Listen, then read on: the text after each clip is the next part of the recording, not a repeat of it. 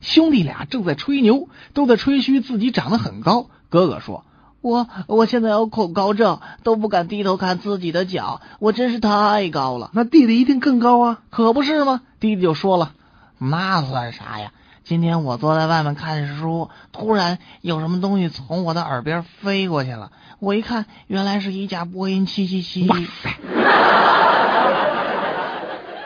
一年级的老师教小朋友们认字，先在黑板上写下了一个“工厂”的“厂”字，对小朋友们说：“这个字念吃昂厂，工厂的厂。”小朋友们记住了吗？记住了。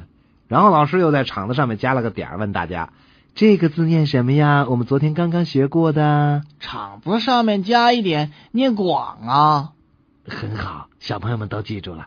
那今天我们来学一个新字。说完，老师在“广”字下面加了一个“木”字，对小朋友们说了：“这个字念吃乌昂床床。”对。那么我们在“广”字下面的“木”字旁边再加一个“木”字，小朋友们知道念什么吗？两个“木”念嘛呀？不，小朋友这会儿齐声回答：“双人床。”